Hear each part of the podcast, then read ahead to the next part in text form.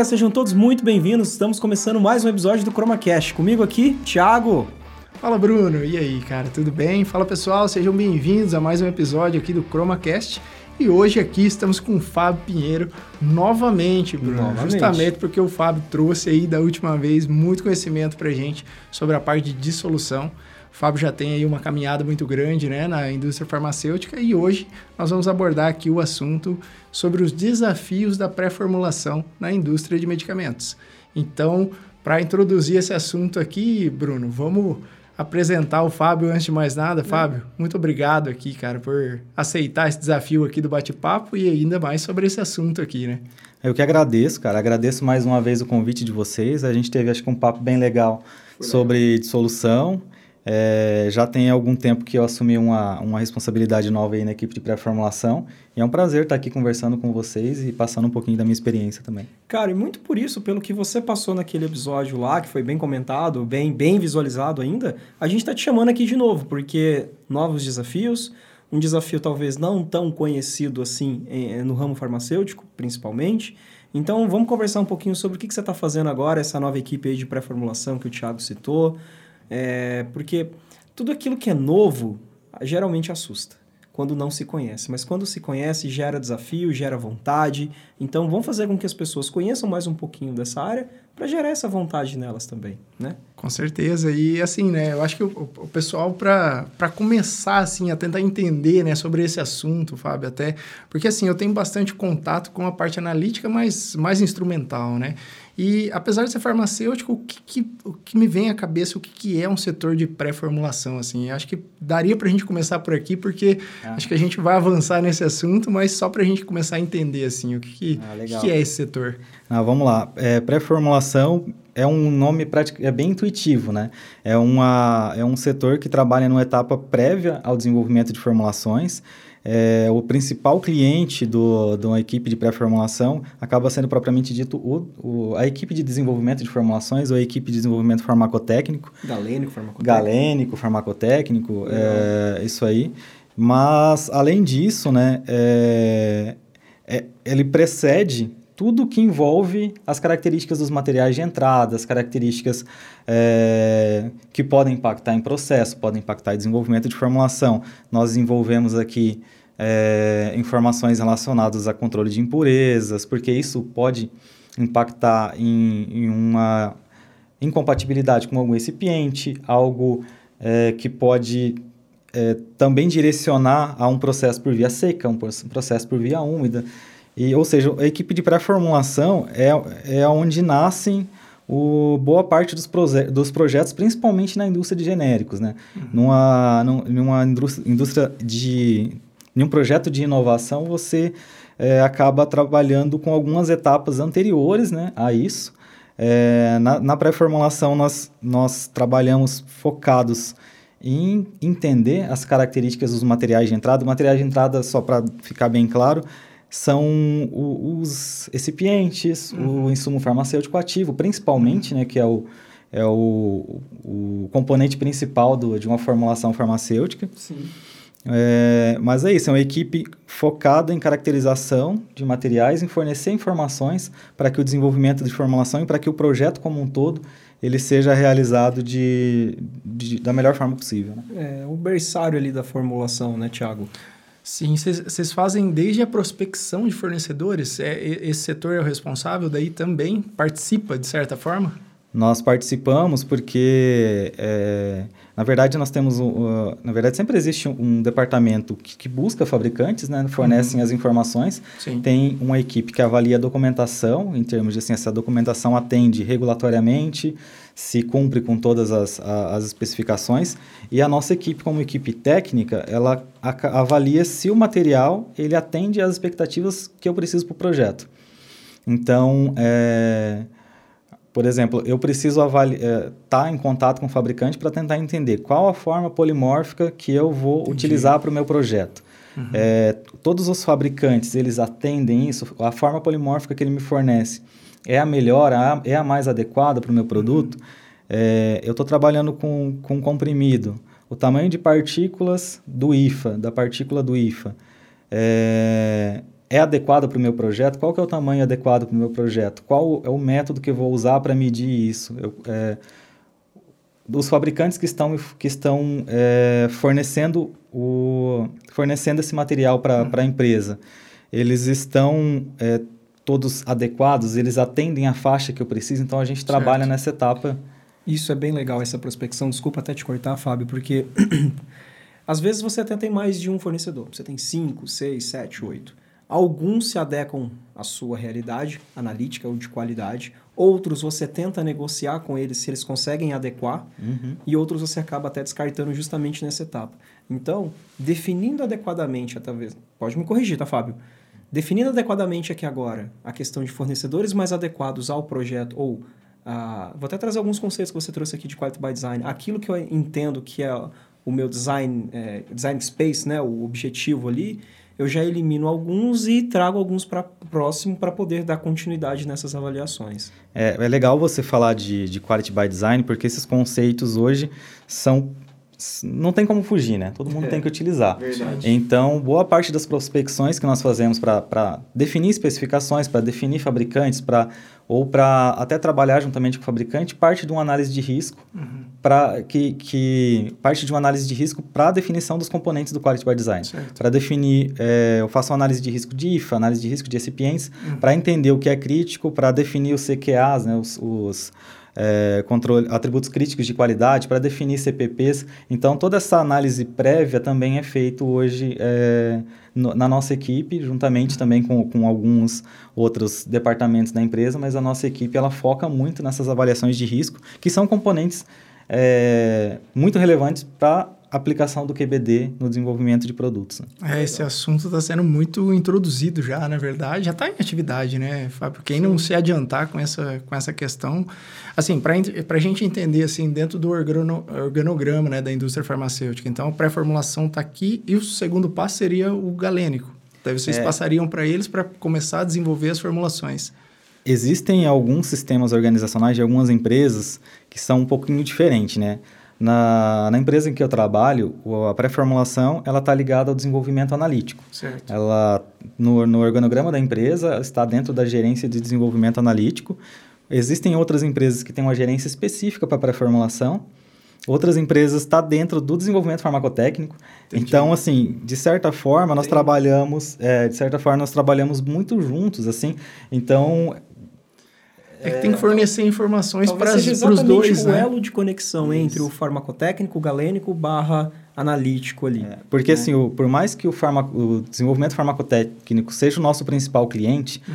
nós vamos estabelecer critérios que vão ser os atributos de qualidade do IFA. Entendi. Então, é, esses atributos de qualidade, eles são são desenvolvidos e são aplicados, as especificações são definidas no desenvolvimento analítico. Uhum. Então, as técnicas analíticas para avaliação de polimorfismo, avaliação de é, se há necessidade de controle de polimorfismo no produto acabado, uhum. definição, avaliação de risco de, de, de, de IFA para controle de impurezas, por exemplo, para entender se essas impurezas elas estão relacionadas ao, ao processo, se eu preciso ter alguma informação de processo que pode ocasionar na formação de uma impureza. É, um atributo crítico, né? crítico. né? É, um atributo crítico para nesse sentido.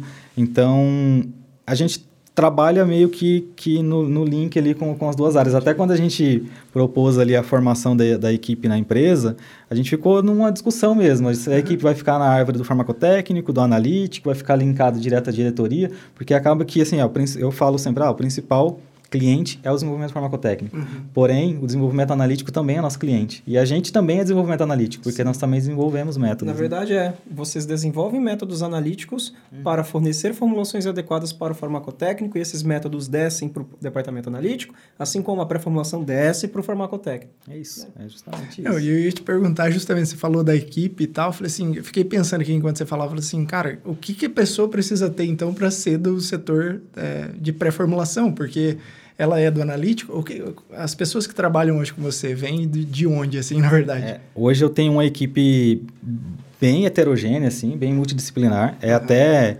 É, é, um desafio muito grande para mim como gestor. É um desafio que eu procurei, na verdade, mas é um desafio muito grande. Você gosta, né? Eu gosto muito. Quer sarna, quer, quer achar uma sarna para dar uma passadinha, Justamente. né? Minha vida tá muito tranquila, deixa eu arrumar um trem aqui para me incomodar. Porque eu tenho vários focos, sabe, dentro do, é, é dentro do, do mesmo do departamento, né? Uhum. Eu tenho um... Tenho pessoas que têm uma formação e a experiência profissional totalmente focada em caracterização de materiais, ca caracterização de estado sólido, ca caracterização também de semissólidos e tudo mais, que seriam pessoas é, com uma formação em, em análises, por exemplo, de para trabalhar com difração de raio-x, uhum. com análise térmica, com uhum. caracterização do, do, da partícula de estado certo. sólido propriamente dito.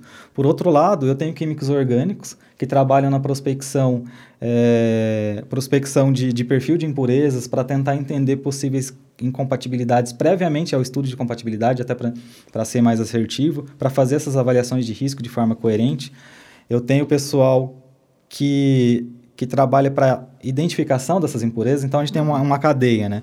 Por exemplo, um, uma sequência aqui, por exemplo, de, de pré-formulação, é, é, nós partimos das avaliações de risco, trabalhamos para com a, as opções que são fornecidas ali de, de fabricantes, é, atribuímos as características aos materiais fornecidos, fazemos uma predição teórica de degradação para o IFA, o quanto é, o quanto cada um dos outros dos recipientes prospectados eles podem ter alguma relevância em termos de, de formação de impurezas uhum. e, e, tudo mais. É, dentro, com base nessa, nessa predição teórica, a gente vai para a parte prática. Eu tenho uma equipe que desenvolve métodos cromatográficos uhum. indicativos de estabilidade para poder fazer o estudo de compatibilidade de forma adequada. Nossa e para que isso realmente possa surtir efeito e ter informações relevantes para o desenvolvimento depois do produto, para que eu não tenha que lá no estudo de estabilidade descobrir que o produto teve uma formação de impureza, ter que qualificar impurezas e tudo mais.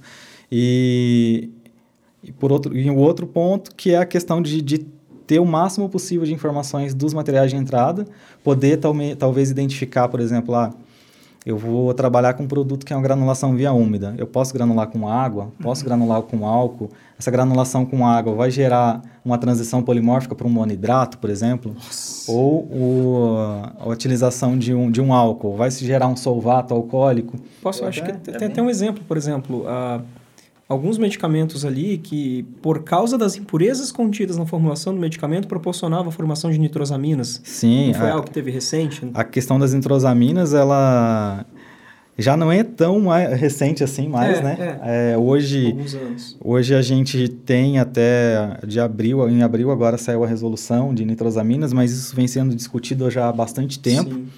E, e, essa avaliação parte muito disso, porque a avaliação de risco de nitrosaminas, você tem que ir desde lá da rota de síntese uhum. até o processo produtivo, embalagem, material de embalagem. Então, é, isso representa muito, porque representa muito o que é, é feito, por exemplo, na minha equipe. Uhum. Porque, assim, a gente fala de nitrosaminas, que é algo assim, mas qualquer impureza segue o mesmo racional Exato, que é utilizado nitrosaminas. nitrosaminas teve um foco maior ali. Pra... Isso. É, é, só que, por exemplo, para nitrosaminas, a gente foca ali no, durante a etapa de rota de síntese a possibilidade ou não de mitigar aquilo, possibilidade uhum. não dela existir. Certo. Se é, é possível mitigar ou, ou, ou garantir que não está no, no meu IFA, é uma estratégia.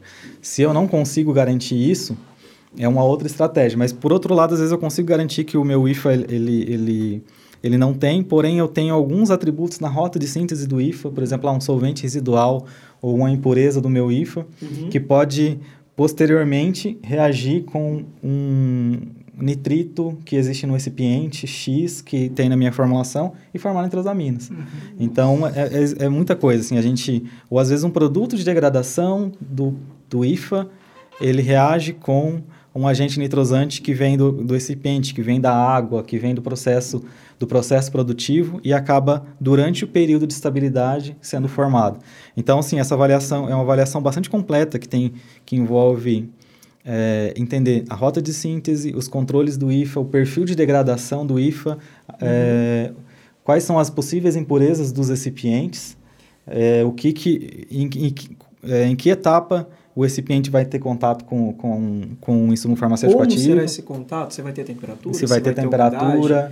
Ter uhum. Eu lembro que uma vez, Thiago, a gente estava atuando num projeto, até fazia parte da equipe do Fábio, E durante o processo produtivo tinha uma etapa de, em que era inserido etanol, o álcool, com temperatura. E exatamente isso, temperatura e etanol faziam a promoção da degradação do IFA em uma determinada impureza. Uhum. É, então, juntamente, na época acho que não tinha equipe de pré-formulação. Então, junto com a equipe do farmacotécnico, a gente foi conversando, eles foram produzindo formulações diferentes com variações de processo para minimizar ou até impedir a informação dessa impureza. E deu certo. Que bom. Interessante. é que agora, na verdade, dá um passo antes. Você já mapeia todo o processo. Seria é, isso? Você entrega um mapa para a galera poder caminhar e seguir. Uhum. Né? É, por exemplo, assim, um estudo de, de compatibilidade hoje ele fornece muitas informações que até muito, muito até pouco tempo atrás é, não era realmente bem utilizado, sabe? Às vezes uhum. você chegava lá nos no seis meses de estabilidade e descobria que você tinha uma reprovação de impureza. Caramba. E ou você teria um custo elevado para buscar tenta, tentar qualificar essa impureza, ou você às vezes perdia todo o seu, seu, seu desenvolvimento, seu, seu, desenvolvimento até aquela etapa que já é quase a parte final, né? Sim. Seis meses ali, teve bioequivalência uhum. e tal, uhum. você já vai protocolar o produto. Hoje você com uma pré-formulação bem feita. Então, assim, até hoje em dia, quando você desenha um cronograma geral de, de desenvolvimento de um produto, antes você tinha uma etapa muito pequenininha de pré-formulação, uhum. ou quase nenhuma, ou às vezes nem chamava de pré-formulação. Uhum. Era prospecção gente, de fornecedores. É, eu, eu falo Entendi. muito para minha equipe... Entendi. Eu falo muito para minha equipe que a pré-formulação não é para atender a Anvisa e para atender é, regulamentação de é, ou da, da, agência regulatória, né? não é para atender, atender resolução.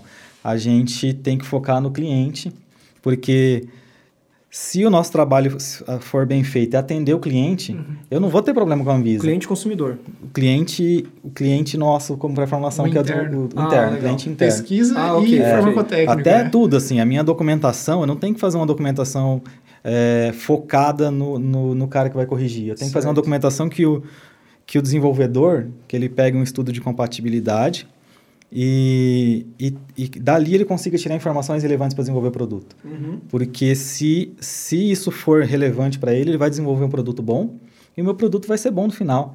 Uhum. Às vezes você tem é, estressa muito com muita informação, com muita coisa que você quer mandar para a Anvisa para que fique um documento completo e tal, mas você confunde a cabeça de quem vai ler, que é realmente o cliente, né? Que, Exato. que são as informações que realmente Coloca são necessárias. tanta coisa que às vezes você é?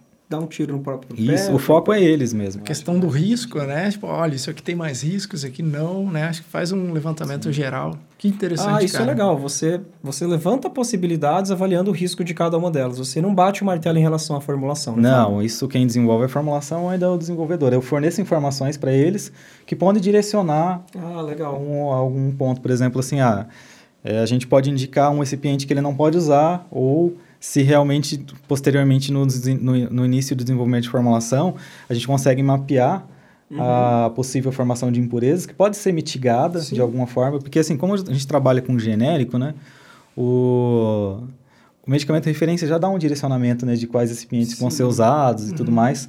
Então, às vezes, a gente consegue entender, ah, cara, eu tenho uma incompatibilidade grande com lactose. Uhum. Aí, eu, aí, ele vai falar, ah, mas o referência usa lactose, eu vou ter que tirar a lactose? Falar, não, se você tem que entender como que isso acontece. Às vezes isso acontece na presença de uma alta umidade. Você uhum. consegue prevenir a umidade ali no comprimido?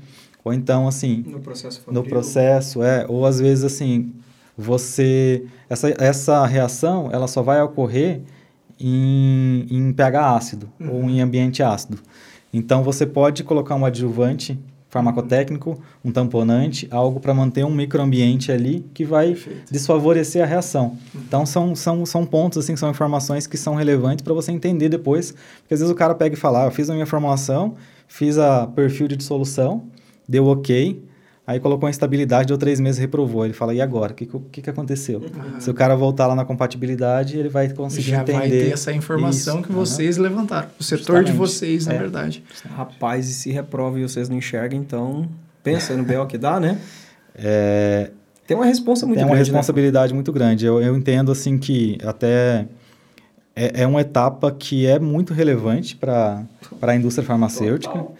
E e, e, e, a comunidade vem percebendo isso, assim, né? A gente vê hoje cada dia mais equipamentos, técnicas, softwares e Eu ia entrar nesse mais. detalhe, Fábio, porque assim, Uma equipe de pré-formulação, tendo as ferramentas adequadas, executando aquele trabalho que precisa ser feito, você economiza tempo, economiza custo, é mais medicamento com qualidade sendo liberado para o consumidor, sabe?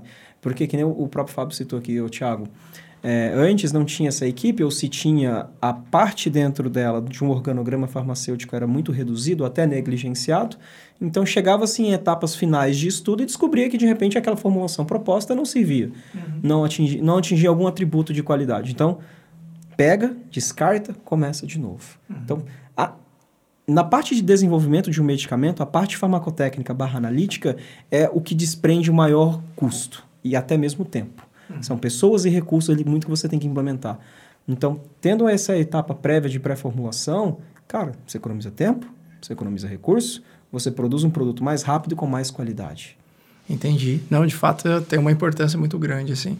Fábio, você comentou da, da questão do genérico, né? Você assim, olha, no genérico... Não, mas eu pego algumas referências do medicamento de referência e já consigo é, ter uma noção do que vai acontecer ou não. Por que disso? A pré-formulação, ela tá só na indústria de genérico ou como que funciona? Com certeza não. É...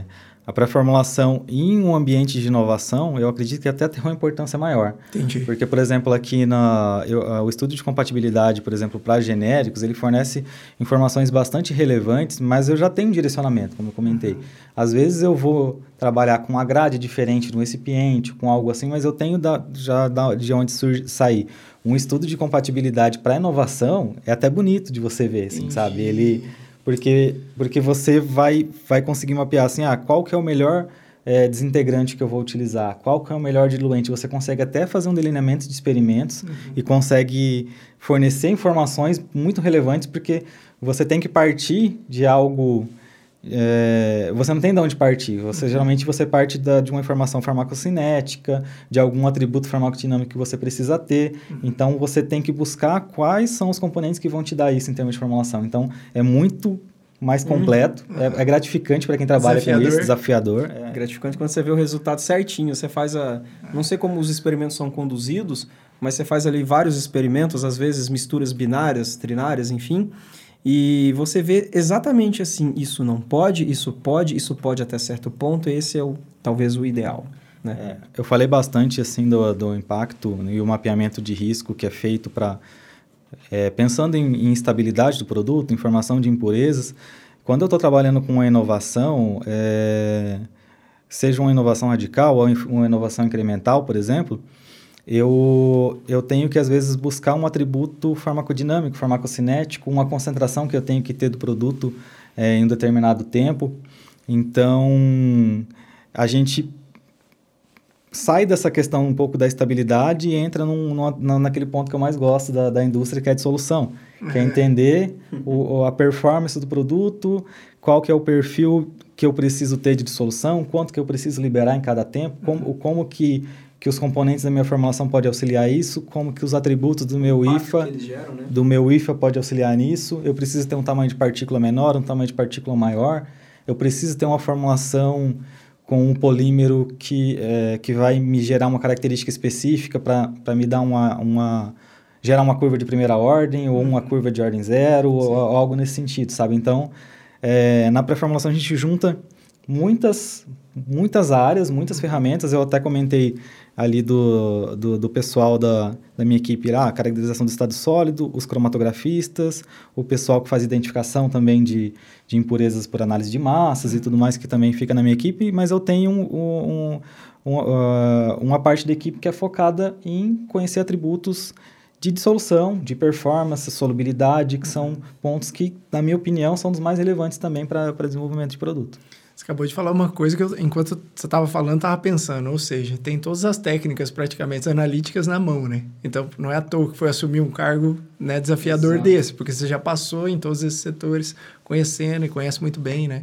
Inclusive do episódio de dissolução, deu uma aula lá com a gente. Não me lembro o número agora do episódio, mas o pessoal vai deixar aqui embaixo descrito para o pessoal que está acompanhando agora acompanhar aquele episódio lá também. Legal, legal. Fábio, você falou da questão de inovação e às vezes muitas pessoas pensam, para quem não conhece, obviamente, ah, inovação, pô, mas tá fazendo um genérico. O genérico ah, é copy cola, né? Copy paste da fórmula. Cara, não é bem assim. Inovação é uma coisa, invenção é outra, né, Fábio? Posso? Não? Uhum. Por favor. É, eu comecei a falar um pouquinho, acho que é sobre inovação incremental. A gente tem um Isso. termo assim hoje inovação que é inovação radical e inovação incremental, né? É, a inovação incremental está muito mais acessível à indústria nacional hoje do que, do que a inovação radical. Porque inovação radical, pensando às vezes em novas moléculas, em, em, um em uma alteração em uma molécula existente, Sim. ou uma alteração de sal, ou algo nesse sentido, é, ainda está um pouquinho distante hoje do, do- da nossa vivência, Da maioria da da maioria da realidade das indústrias. Porém, assim, a gente pode buscar novas aplicações terapêuticas para moléculas já existentes. A gente pode propor alterações de dose, alterações de sistema de liberação que permitem, às vezes, até você ter uma aplicação terapêutica diferenciada, ou às vezes uma limitação que eh, existe para um determinado medicamento eh, existente. Muitos medicamentos eh, existem aplicações que chamam aplicações off-label, né? Que são, são os médicos prescre- prescrevem ele para uma determinada indicação terapêutica. eh, porém, o cara tritura o comprimido e muda a dose, ou muda o regime de dose que está na bula e Sim. tal.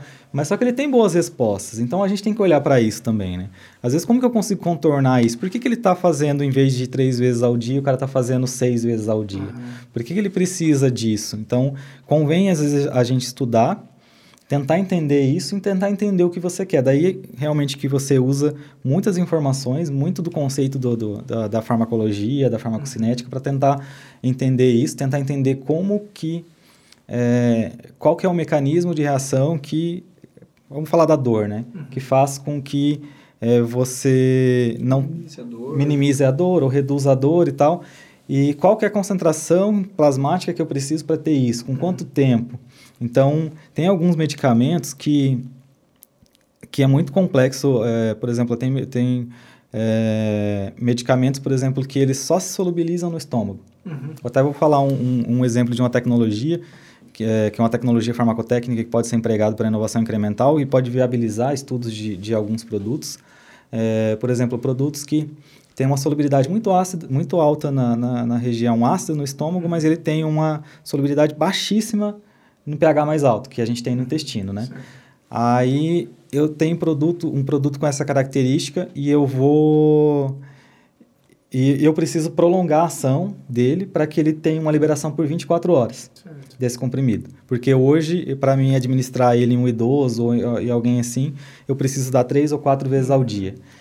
Mas aí se você pensa, vou tomar o comprimido, ele vai passar, ele vai ficar meia hora, 40 minutos, uma hora, dependendo do esvaziamento gástrico no estômago, que é a região de pH ácido, e depois ele vai para as outras regiões do trato intestinal onde o produto não tem solubilidade nenhuma. Sim. Então eu não vou ter como ter uma, uma, uma mesma área de absorção do que um de liberação imediata. Por isso que na liberação imediata o cara ingere, aí ele tem o pico, aí depois precipita o comprimido, aí a, a biodisponibilidade é baixa. Aí ele toma de novo, forma o pico.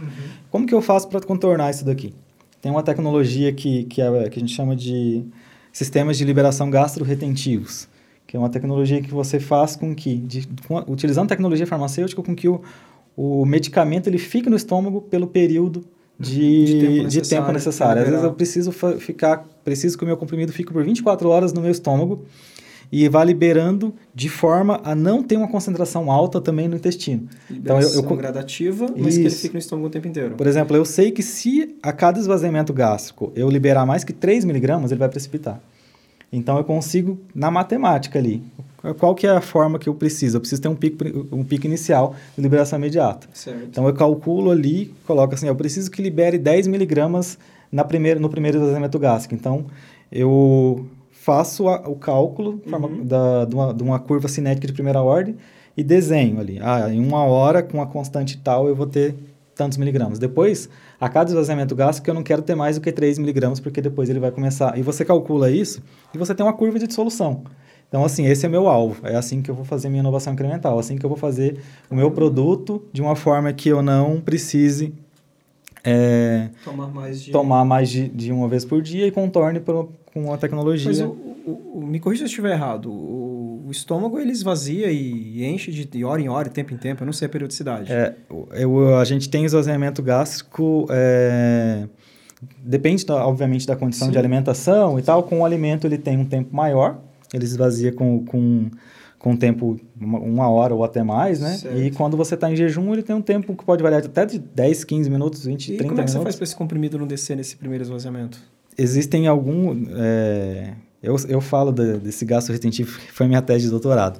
Então, é, é um ponto que exemplifica essa questão para vocês de inovação incremental, mas é, existem é, quatro formas de você manter o comprimido retido no, no estômago. A gente Uhum. chama de os mucoadesivos, em que ele se adere na parede Uhum. do estômago. Os comprimidos de alta densidade, em que Uhum. ele, quando você tem o desenho ali, eu não consigo desenhar aqui o estômago aqui, mas você tem o fundos, né? Alça. Sim. Isso. Aí o comprimido com alta densidade, a hora que você ingere, ele fica naquela região ali. Aí ele vai esvaziando, só que ele, aí você tem o piloro aqui e, o, e o fundos aqui. Ele esvazia, só que daí Sim. depois sobe. E o comprimido ele fica sempre naquela, naquela Abaixo na baixa ali. de escape. Isso. É, tem um- um- uma outra tecnologia que é- são os floatings, floating tablets, que ele fica flutuando. Então ele fica flutuando numa condição ali que ele nunca ele sai. Não é nunca sai, ele vai sair depois de um Em tempo. algum momento, é, é. em algum momento, mas você consegue fazer com que ele permaneça ali por um tempo que você desenha na, na formulação. Rapaz. E daí, assim. Legal, Logo né? na Tava sequência, curioso você pra- tem um- um- uma, uma, uma janela de absorção. É, Essa tecnologia é utilizada para produtos que têm uma janela de absorção estreita. Daí você vai liberando ele dissolvido já.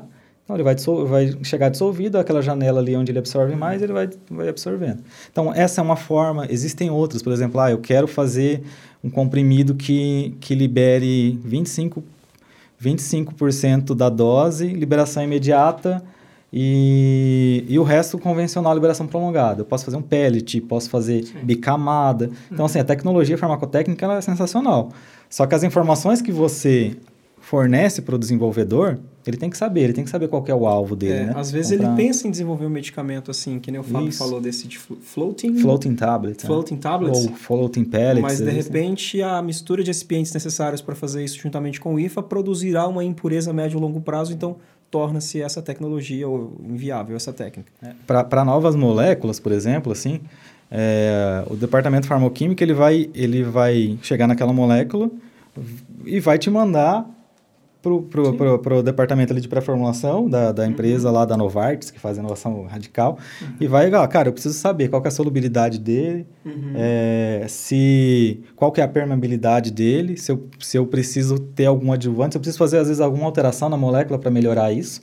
Então, assim, ó, eu, vou, eu preciso inserir... Cara, ela está muito hidrofóbica, pra, você não consegue viabilizá-la por via oral. É, ou você na- deixa uma partícula tamanho nano, uma nanopartícula para viabilizar, ou você vai ter que mudar a forma farmacêutica, ou você vai ter que mudar a molécula em si. Ou às vezes até assim, ah, é, essa molécula aqui, é, se você em ambiente ácido, ela vai formar um composto carcinogênico. Então, ou você protege esse grupamento, ou o cara vai ingerir e, e vai ingerir no estômago, ela vai degradar e vai gerar um composto carcinogênico. então, Eita, tudo isso são, são informações que uma equipe de pré-formulação faz. É, tanto, como comentei, inovação, genéricos Sim. e para genéricos a gente Eu ia até entrar, desculpa até atrapalhar, Fábio, porque assim, tem-se muita é, troca de experiências entre os setores das indústrias. Acontece que pré-formulação é um setor relativamente novo, ou é, essa nomenclatura, esse grupo de profissionais reunidos dessa forma, com esse objetivo, é novo. Tem troca de informações? Como é que está esse cenário hoje, assim, no, no Brasil? troca de Fábio? informações, você diz entre Entre setor- entre, tal- entre indústrias? Talvez, é, setores de setores? pré-formulação, não sei se isso é segredo de Estado a ponto de não Não. poder falar, mas... É, procedimentos e técnicas nunca é segredo, né? É até É. bom compartilhar, né? Eu gosto, inclusive eu estou aqui compartilhando ideias com vocês. Eu vejo os podcasts que vocês trabalham com pessoas com, com, com, com experiência e tal, porque são informações que quem trabalha com isso gosta. A gente não compartilha segredo de indústria. Não, eu não vou aqui te falar de algo que, que é segredo da, minha, da empresa que eu Certo. trabalho ou um produto que a gente está trabalhando e tal, mas Certo. técnicas eu acho que isso é, é normal. Quando eu pensei na, na viabilidade de, de, de incorporar uma equipe de pré-formulação ali na, na empresa, eu, eu busquei os clientes da empresa que eu trabalho, Certo. pessoa do desenvolvimento farmacotécnico, para entender ah, o que, que vocês precisam, quais são as informações que são relevantes ali para você. Mas eu também fui nas outras empresas, de amigos, de pessoas e no network mesmo. Network legal. É, assim, ah, eu fui tanto no cliente, Sim. Pessoal, o cara que é desenvolvimento farmacotécnico ali da, da Ipera, da Eurofarma, alguns amigos que eu tenho e tal, para tentar entender, ah, como que é o desenvolvimento de pré-formulação na sua empresa?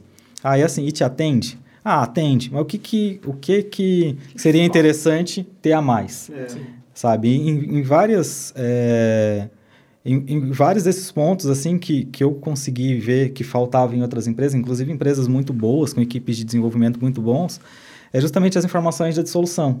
Uhum que em muitas empresas não estão na pré-formulação. É... A solução acaba sendo a etapa final. É, na verdade entra junto com a outra, as outras etapas de desenvolvimento, ou então, às vezes, ela vem com. É, vem como se fosse uma prestação de serviço ou algo assim, uhum. e acaba não casando, sabe? Eu achei muito interessante a ideia de, de você casar numa equipe com a mesma perspectiva e tal, porque até na minha forma de gestão, Sim. eu acho que você tem que mapear as etapas e, e tem que estar tá todo mundo caminhando junto uhum. para você conseguir ter as informações na hora certa, no momento certo, né? E, e eu fiquei muito feliz quando eles falaram que era, esse era um dos pontos principais que faltava. Eu falei, não, então show, eu acho que é onde eu posso ajudar mais, né? Eu ia te tá Sim, com certeza. É o conhecimento de solução, né? Exato. né? É assim, você está falando de solução, Fábio, eu fiquei pensando enquanto você falava das formas de liberação e tal.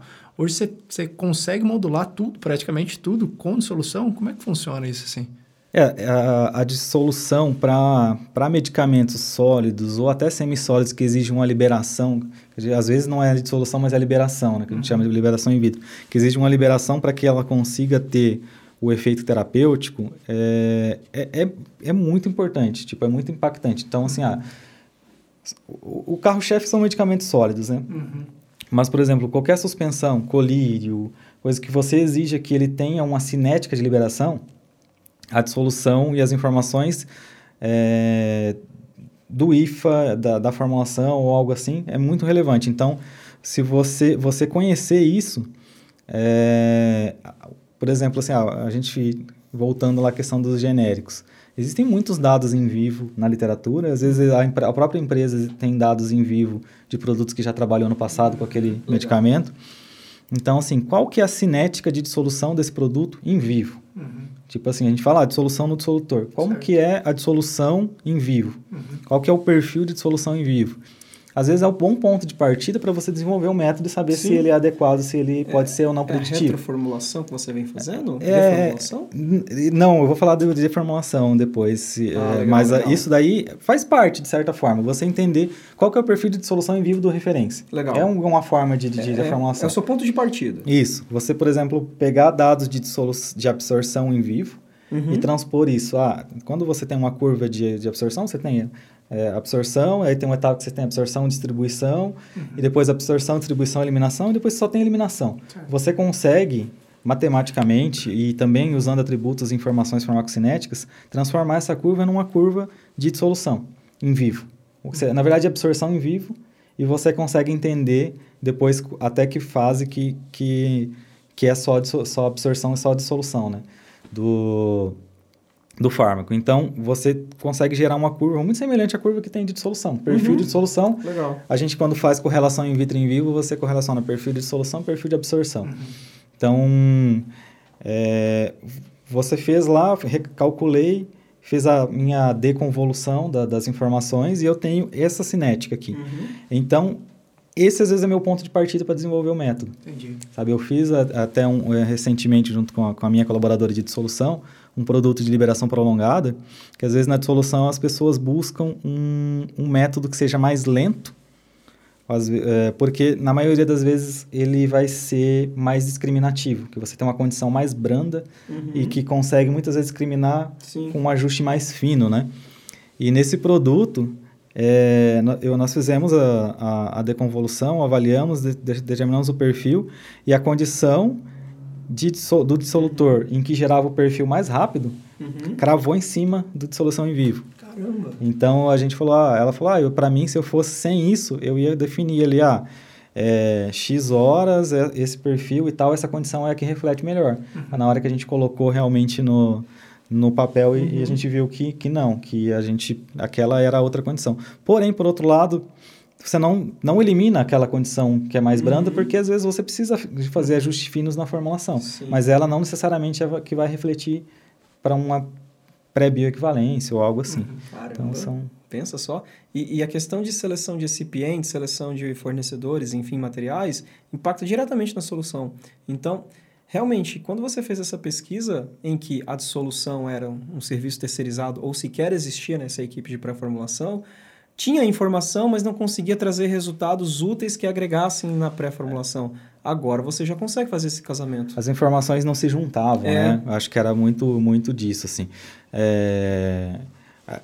É, na minha empresa, por exemplo, ah, não é que não existia, um equi... não existia pré-formulação na empresa. Existiam as etapas. A Exato. gente não tinha realmente um... As informações talvez não estavam segregadas dessa forma, uhum. a ponto de ser, poderem ser extraídas as informações necessárias. É, assim, existia a informação. Existia. Você, faz, dado, você exato. avaliava tamanho de partícula, você também você avaliava solubilidade, você avaliava esses atributos, mas não estavam juntos ou de uma forma em que o cliente realmente Exato. Fosse, Poder juntar exato. a ponto de interpretar aquilo que fosse realmente necessário. Isso. Legal pra caramba. Fábio, e questão da contribuição do estudo de compatibilidade nessa questão da formação de produtos de degradação? Vocês também fazem. E vocês já, estão, já aplicam essas questões de conceito de quality by design, design experimental, tudo? Sim, a, a, compatibilidade é uma das principais informações que nós passamos para o desenvolvedor, né? Uhum. É, ela faz parte do nosso, é, do nosso dossiê da 53 uhum. também, uhum. É, porque para você mapear um perfil de degradação, você tem que entender qual a contribuição que os recipientes eles podem fornecer para degradar o seu ativo, Legal. ou às vezes até para formar uma impureza junto com o ativo, né? Porque, assim, as principais vias de, de, de, de degradação ocasionadas por recipientes podem ocorrer por interação direta, uhum. não é tão comum, mas acontece, formação Sim. de adultos ou algo assim. Você Nossa, pode... Rolo danado esses adultos, hein? Meu Deus Você pode ter interações com as impurezas dos recipientes, a gente uhum. falou das nitrosaminas, que são muitas certo. vezes nitritos e nitratos de recipientes, uhum. com, ou com peróxidos, que são impurezas de recipientes que podem oxidar o ativo. É... Aí você pensa, um recipiente que talvez não tenha nem tanta, é, por, em termos de porcentagem, participação na formulação, já é baixa.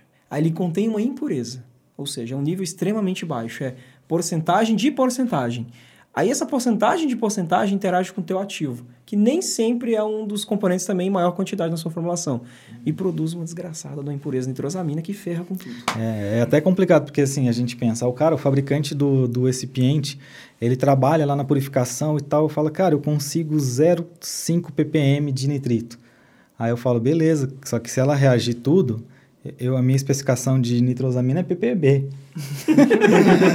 então, é, é, é, é, muito complicado, Meu sabe? Deus, é muito complicado. Posso, você está entendendo. É, então, assim, as informa o, o, a, o, estudo dos recipientes e como eles podem contribuir para possíveis degradações é, é, muito relevante. Um outro ponto que ainda existe de, de possível interação é o fato de recipientes conter umidade alta, né? Ou, uhum. ou, atribuir umidade alta no comprimido. Microscópicos. Isso.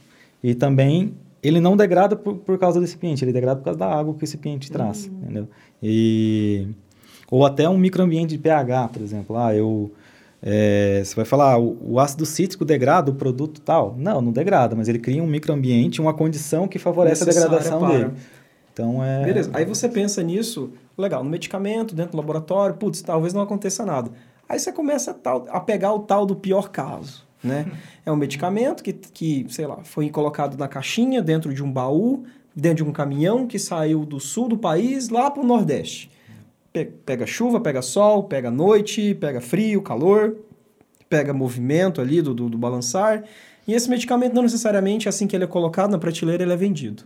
Então ele fica ali mais um tempinho cara, vai dar merda. Algum momento, né? Tem vai alguma... dar merda se o negócio não foi é. feito direitinho nessa etapa, né? É, na verdade é um gerenciamento de riscos aí, né? Na, na situação toda também, né? Porque deve ter um número de medicamentos já uhum. desenvolvidos, já até de prateleira, né? Sim, que, sim. que agora está tendo até que ser estudado novamente, né? Todo o processo e tal, para poder ver é. se realmente Exato. continua ou não, né? Exato. Cada dia, cara, você tem gente aí procurando impureza e... Exato.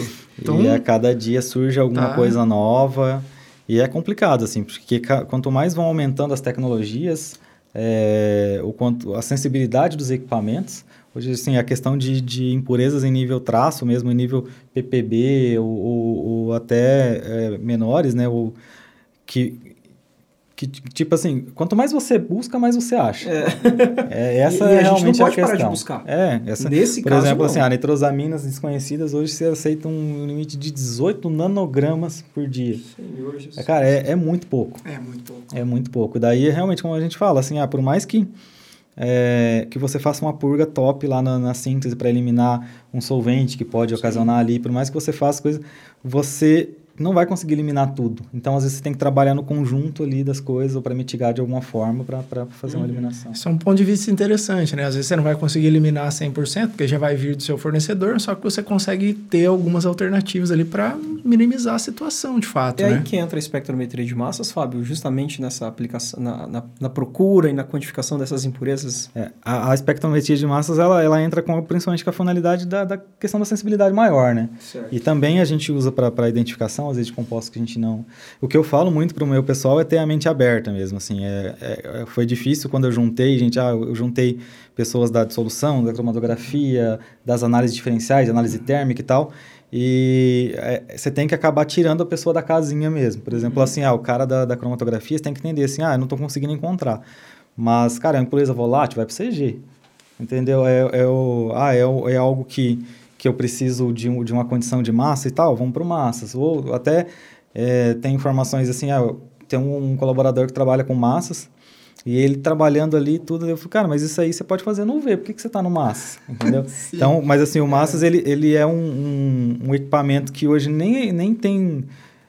é, assim, Até é usado bastante na indústria farmacêutica, mas você comparar a quantidade de HPLC, de CG que tem para para cromatógrafo de massas é, é absurda a diferença, Sim, né? sim. E É. a tendência é, é cada vez. A gente fez o laboratório de massas ali e tem já um espaço gigante para expansão, porque a gente sabe que vai precisar expandir, né? Porque cada vez que você vai diminuindo ali a, a concentração Sim, e coisa, você vai ter que utilizar de técnicas. Aham. Exato. As técnicas tradicionais ainda atendem 90%, 95% dos casos. Ou até 99%, mas tem aquele 1%. Não, e assim, tem que ficar de olho também, né? Porque a coisa tá, tá evoluindo nesse sentido e É. realmente, né? Só com espectrometria de massa que vai acabar saindo. Mas não né? só a espectro, espectrometria e a cromatografia, tem a questão das análises térmicas aqui também que o Fábio falou. Polimorfismo também, né, o, o Fábio? E TGA, DSC, enfim. É, muitas, ah, muitas é, informações são tiradas de análise térmica, né? o comportamento térmico, a forma com- é, de como um produto pode degradar quando submetido a uma temperatura, ou quando até, a, até o próprio ponto de fusão. É, a gente sabe hoje que é possível muitas vezes identificar formas polimórficas pela temperatura que ele se funde. Alguns se fundem na temperatura maior, outros menores. A gente falou de compatibilidade. A análise térmica ela pode indicar uma incompatibilidade, às vezes com uma, uma forma muito mais rápida do que na cromatografia, né? Então, dependendo Mais do eficiente também. isso, dependendo do que da quantidade de, de, de produto que você tem, você pegar e fazer aquilo ali tudo por HPLC é, é, é muito complicado, demanda muito tempo, né? Então, Isso. às vezes, uma triagem pela, pela análise térmica, pelo menos para tentar focar depois nas Já impurezas. dá um que- direcionamento Isso, para a equipe de cromatografia, né? Justamente, e é, é muito importante, a gente usa demais. é, são informações extremamente relevantes para na, Uhum. análise térmica, comportamento térmico. Tem muita gente que estuda isso. Uhum. É, você pega ali cara que faz mestrado, doutorado e tal, só focando em, em avaliação térmica de partículas, que é uma gama de informações muito Ah, eu grande, trabalhei né? com um pouquinho disso no meu mestrado também, na caracterização de material desenvolvido. E Uhum. você começa a estudar um pouquinho, aquele leque vai abrindo e, meu Deus do céu, é um mundo bem amplo que a É gente bem amplo. tem pouco conhecimento. A gente tem que cuidar muito até na avaliação para você não não também colocar informações que É, que um falso resultado isso, ali, né? É, Que você vê ali uma variação de energia, uma variação de calor, enfim, e você... É porque assim, o equipamento ele vai te dar Ele é uma... muito sensível. Ele, é, ele é muito sensível. Ele vai te dar uma variação de um fluxo de energia, ou de um calor, e dependendo como você interpreta aquilo, ah, a transição de forma polimórfica é uma, enfim, uma... uma passa do estado sólido para o líquido, meu Deus do céu. Sólido para o líquido. É. Fusão? Fusão, exato. Meu Deus, fugiu total aqui agora. E, enfim, dependendo da forma como você interpreta isso, cara, você dá um direcionamento totalmente diferente para a próxima etapa de, de formulação, Aham. né? É É, complicado. a, gente, sério. a gente tá pensando bastante assim em um sentido, né, da, da formulação e tal. Você falou uma palavra, eu não tenho certeza se é isso, né? A deformulação, é você vir de trás para frente? Daí como é que funciona isso aí? É, a gente antigamente chamava isso de engenharia reversa. Ah, Hoje em dia, deformulação é um termo mais usado na indústria Entendi. farmacêutica, né? Porque é usado para desenvolvimento de genéricos mesmo, é você tentar copiar mesmo o que o referência tem. Uhum. Então, às vezes, assim, é, quanto mais você consegue, a gente fala, ah, vamos caracterizar o IFA para ter o máximo de informações do IFA. Certo. Uhum. Vão, mas vamos caracterizar uma de referência também. É ele que é o meu perfil alvo. Uhum. Eu falei lá de tentar entender como que ele se como ele responde em vivo, é, mas vamos tentar entender ah, qual que é a dureza dele, qual que é é, tal, qual que é a dureza dele, qual que é o tamanho, diâmetro, espessura e informações mais aprofundadas, qual que é o tamanho de partícula que ele uhum. usa, sabe? Ou então, qual, qual a, a, a, quantidade de cada um dos componentes dele? A gente vai conseguir tudo? Às vezes não, às vezes sim. Ou se eu não consigo tudo, dentre esses, qual, qual é o mais relevante que eu preciso saber? Uhum. É, ah, é um produto que tem é, lauril sulfato de sódio uhum. ou que tem polissorbato, algo que impacta na, na, na, porcentagem absorvida ou na velocidade de absorção. Então, às vezes, é uma informação que é muito relevante para mim. Então, se eu souber, quando eu vou fazer um estudo um estudo de, às vezes só na dissolução ou só no, no, estudo in vitro, eu não consigo pegar isso porque isso pode impactar na permeação. Então, se eu souber exatamente quanto que tem referência, que é o que eu vou comparar, uhum. então é uma informação muito relevante para o desenvolvedor. A gente consegue, às vezes, até assim, a determinar qual que é padrão de qualidade do lauril que está sendo utilizado. Quantos uhum. é, C12, C14 do CSI que a gente conversou com o Pablo? Sim, só que no medicamento. No medicamento. medicamento. é. Então, assim, hoje tem muitas técnicas também, a cada vez, como eu comentei, assim, a, a, existem, existe um foco muito grande para que a pré-formulação seja bem feita. Uhum. É, existem muitos equipamentos muito caros, as empresas estão cada vez mais se adaptando para isso, mas o foco da deformulação, se, é, é, a deformulação, se, se, você, o máximo de informações que você conseguir tirar e quantificar, melhor. Então, melhor. É, é, a tal da retrossíntese. Eu lembro das minhas provas de orgânica lá da, da faculdade, a professora te dava a molécula, Vai, meu querido, partindo disso aqui, como é que você chega aqui, né? Então. É, e aí isso você tem que abrir mesmo, sabe? Às vezes você, a sua empresa às vezes não tem todas as, as técnicas analíticas suficientes, você tem às vezes tem que acabar buscando um terceiro, mas assim, você tem que entender, ah, eu estou buscando algo que eu posso tirar no CG, ou que eu posso tirar no MAS, ou que eu posso tirar no, no HPLC, mas eu preciso fazer uma reação de derivatização. A gente já fez isso também. Ah, Sim. Ah, só consigo consigo no V, sim, mas eu tenho que derivatizar com composto tal. Ou não, eu preciso fazer por, por infravermelho. Uhum. Ou eu preciso fazer por Raman. Ou, então, assim, tem que buscar entender, abrir a, o leque mesmo e buscar tudo que tem disponível no, no uhum. mercado. Às vezes você não tem aquilo na, na, na, sua empresa, aquela, aquela informação, mas você tem um monte de universidades e parcerias que podem te dar uma informação ah, que é, é relevante. Isso é legal. Você colocou dois pontos aí também, cromatografia gasosa e líquida. A gente só vai deixar mais um recadinho aqui, que tá para sair também, pessoal, os e-books, tá? Produzidos pelo Thiago e por mim em relação à cromatografia gasosa e cromatografia líquida. Já tem alguns episódios lançados sobre isso, já demos a, algumas pitadinhas ali do que, que tá por vir e já já tá saindo um material mais legalzinho aí. Acompanha junto com a gente, tá? Legal, é um material aí de resolução de problemas, Fábio, que ah, vem legal. bem de encontro aí com o dia a dia do pessoal, que ah. resolução de é problemas verdade. Vamos é disponibilizar um... um materialzinho aí para a equipe do Fábio ah, com certeza, com certeza. Vamos, vamos deixar lá uma amostra lá e a gente aproveita e já pega é um feedback de vocês aí também. Galera lá é forte, hein, Zé? É, conheço. Ô, Fábio, você, você falou assim de inúmeros, inúmeros pontos, todos esses que você comentou tá dentro de pré-formulação. Tudo dentro de pré-formulação. É. Caramba. Então, eu imagino que para isso, assim, você deve ter um, um planejamento inicial. Como é que funciona essa questão, assim, do, por onde vocês começam? É. é, de onde que vem a demanda? Tipo assim, tipo, ah, eu quero fazer a pré-formulação de um medicamento. Isso, tá, mas sabe? de qual medicamento? Nós começamos na aprovação do, do, do, projeto, né? Aprovou pelo marketing que a empresa quer fazer o produto tal. A prospecção lá de um isso. medicamento. Ó, Definição pessoal... do escopo do projeto. Ah, definir tá. isso. A gente parte ali da o que, que eu quero, é, qual que é o, o qual que é o foco? O foco do desenvolvimento de medicamento genérico, o desenvolvimento uhum. de uma inovação incremental. Legal. Aí a gente parte das análises de risco, é, definição de CQA, CPP, avaliação de, de recipiente, IFA. Aí nesse meio do caminho ali a gente faz as, as contribuições para a busca de fabricante, para tentar buscar fabricantes que vão nos atender, verificar é, se eu preciso atribuir alguma informação ou alguma especificação para recipiente, quais são as especificações que são necessárias para eu ter no IFA, né? Uhum. Qual, que, qual que é a forma polimórfica que eu preciso ter, se eu preciso ter um controle, se eu não preciso. É, se esse controle tem que ser lote a lote, se esse controle ele tem que ser passado depois para frente. E vão indo, assim, sabe? A gente vai indo através de, de, de, etapas mesmo do desenvolvimento do produto. e a gente chega, não, não, não, não chega praticamente, é, chega até o final praticamente do desenvolvimento dele. Uhum. Porque assim, a, fechou a formulação, então eu já acabou a pré-formulação, mas a gente continua acompanhando a estabilidade, uhum. avaliar, avaliar a relação que a gente teve com, com o estudo prévio que nós tivemos, entender também se isso, se isso é, conversa com, com, com o que foi previsto né, no, no, no, produto. E se tudo foi bem feito, uhum. nós vamos ter um produto que vai ser bioequivalente. Uhum. Aí é óbvio que depois nesse trabalho você vai ter equipe de desenvolvimento analítico, focado também para avaliação dos produtos. Você vai ter uma equipe de dissolução também focada nisso. É, mas a gente entende, se o, o, trabalho inicial foi bem feito, a gente deu informações suficientes para o desenvolvedor, a gente vai ter uma equipe de desenvolvimento analítico, analítico dando todo o suporte e, e, segue ali. Mas a gente trabalha principalmente nos primeiros meses do desenvolvimento do produto. No nascimento mesmo. É, a gente pega o começo, aí acaba, depois que a gente, a gente acaba, não, né? Que a gente finaliza as etapas de cronograma, a gente continua só acompanhando e a galera vai tocando. E a gente vai, vai seguindo dessa forma. Caramba. Fábio, você consegue colocar aí pra gente os principais desafios hoje da sua equipe? Da equipe de pré-formulação, vai.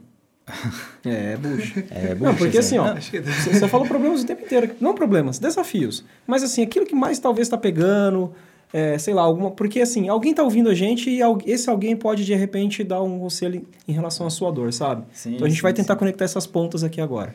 Sendo bem sincero, assim, de, desafios é, é algo que me move profissionalmente mesmo, né? Então, assim, parece que a o pessoal fica brincando, parece que a gente procura BO, né? Procura problema mesmo. Mas, mas assim, tem, tem obviamente pontos que a gente não queria ter, né? Sim. Assim, hoje a indústria farmacêutica nacional está é, tá crescendo demais e a busca por, por fabricantes é algo que para nós é, é, bastante complicado. Ah, porque legal. Fornecedores e logística. Né? Fornecedores, né? logística e tentar entender, porque assim nós temos que garantir a qualidade do nosso produto, né? Certo. Então, é, eu, eu, tenho que ter um fornecedor que atenda a Anvisa e que uhum. me atenda. E às vezes o cara até faz um material bom, mas a documentação dele é ruim. Uhum. Então, é, nós temos que, juntamente com ele, fazer com que a documentação dele seja adequada. Ou às vezes o material não é adequado, então às vezes eu tenho dificuldade de conseguir ter um número de fabricantes que me atenda no projeto. Porque assim, eu, o ideal é que eu feche um projeto com com a possibilidade de ter pelo menos três fabricantes é, registrados, né? Uhum. Porque é. eventualmente numa crise, numa pandemia aí, Meu você Deus. pode ficar desabastecido, né? Sim. Então hoje é, é, é, muito difícil, nem é questão de preço, não, tá? Às vezes o pessoal acha assim, ah, é genérico, é, só compra matéria-prima indiana. Genérico, referência, inovador, Sim, porque todos. é o principal mercado, é Índia, China uhum. e... Mas tudo hoje, Fábio, não é, não é só é medicamento, tudo, é, é roupa, é, é carro, tudo, é eletrônico. a fábrica da Apple está na China. Sim, e não, e daí se você for, for pensar assim, cada ano sai uma legislação diferente, uhum. uma coisa nova e tal, e é muito difícil para eles se adequarem também. Sim. Então eles vão se Entendi. adequando a, aos poucos, sabe? Então, como eu comentei, às vezes a gente tem uma etapa ali que a nossa equipe trabalha que ela terminaria aqui. Mas não termina, porque a gente tem que estar tá, tá junto às vezes com o fabricante para adequar a documentação, para verificar alguns pontos e tal. É, então, assim, hoje é um desafio, é uma, é uma dificuldade bastante grande, é, essa questão de fabricantes. Mas as dificuldades eh, técnicas a gente faz o possível para contornar. Né? Sim. Eu acho que hoje as ferramentas que analíticas existentes elas praticamente conseguem contornar Sim. qualquer problema, mas uh, os problemas externos ali é realmente um pouco mais mais complexo. É, essa questão de logística e pandemia deu uma cortada nas pernas do geral, né? É, hoje, hoje não, né? Mas durante o período ali da pandemia, a gente não podia visitar fabricante, né? Não podia hum, fazer nada. Verdade, Por exemplo, a gente ficou um tempo ali da pandemia que a Índia fechou tudo, né? É, e a esse China contato é importante. É, Às vezes importante. você não consegue resolver algo por telefone ali, e-mail e um contato é. ali, uma visita.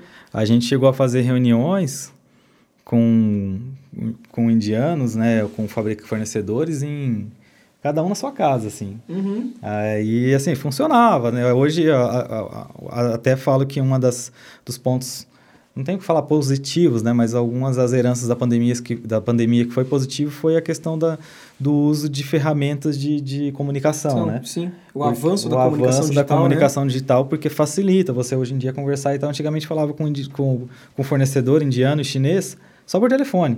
E, cara, é, é muito difícil para entender. Quando Sim, você tá sim. Para falar com ele ali, por mais que seja em vídeo e tá olhando, você tem uma interação, né? Sim. E a pandemia dificultou demais, dificultou até a busca de fabricantes, qualificação, porque é, Às vezes até a questão de fornecimento. fornecimento, aham, faltou também para a indústria, né? Faltou bastante coisa É. Bastante também. insumo, né? bastante insumo. A gente tem acompanhado é, alguns CEOs de empresa, enfim, aí na internet, eles falam que hoje tem sim uma questão de certo, um certo desabastecimento de medicamentos no mercado. E a reposição deles está um pouco dificultosa, porque, por exemplo, os portos da China lá estavam de portas fechadas até pouco tempo. Nada desembarcava, nada embarcava. É, ho- hoje é, a gente vê assim é, a- a- as indústrias. Você sabe que você tem a demanda, mas Uhum. hoje em dia para você entregar muitas, muitos medicamentos faltaram no mercado, a gente É. vê justamente por, por causa disso. Então, assim, no início da pandemia, a questão de produção da indústria farmacêutica bombou mais do que, Sim. do que retraiu. Uhum. Se você for olhar, acho que 2020, o- a maioria Verdade, das o ritmo foi bem o ritmo acelerado, foi né? acelerado. Ainda existia uma, uma- um estoque muito grande de matéria-prima, não tinha subido o preço ainda, é, porque a galera já tinha fabricado, já estava comprado Uhum. e tal. Então deu aquela, já 2021 já foi mais complicado, porque Já daí a gente já, a... isso. Aí o pessoal já não tinha fornecimento, começaram a aumentar o preço e tal, e foi, e foi realmente bastante É. complexo esse período aí que a gente passou.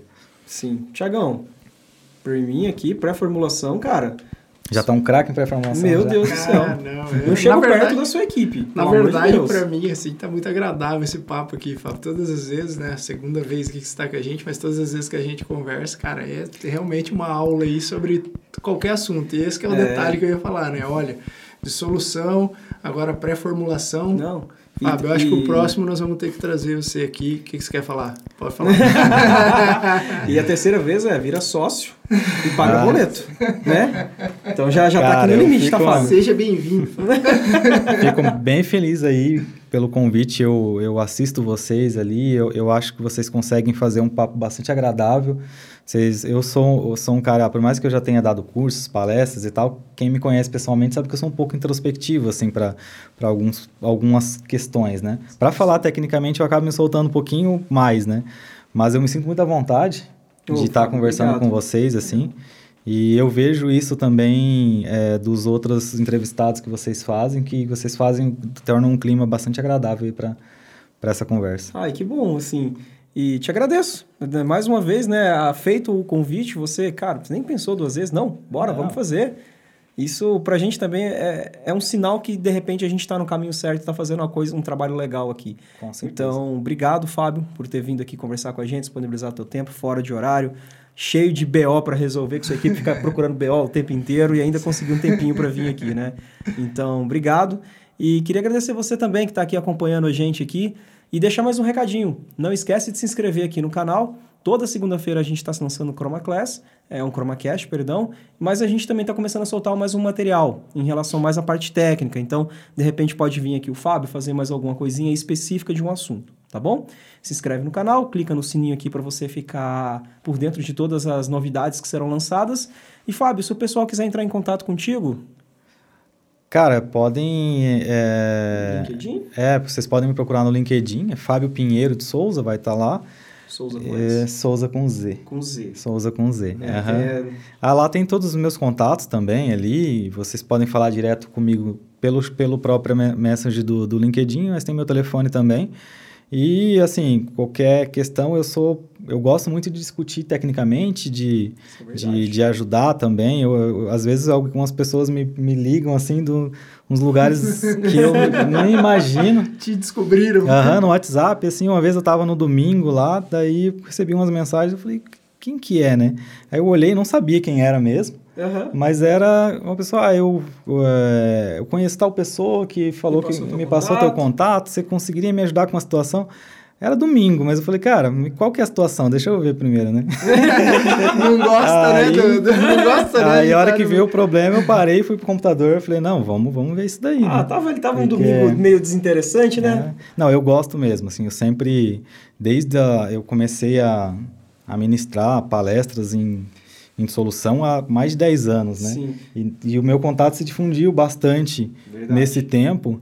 E muita gente me procurou. Eu conheço, conheci, graças a Deus, muita, muita, muitas pessoas do meio, Sim. até de fora do Brasil e tal. Então, essa troca de informações favorece demais, me ajuda, ajuda É. as pessoas também. O Fábio falou no início da carreira dele, Fábio, o Thiago, lá naquele episódio, que tá, em que que as pessoas aqui quase ninguém entende? Ah, é sobre esse assunto. Então, beleza, é nesse assunto que eu vou me especializar e eu vou me destacar. Pronto, tá aí a forma, né?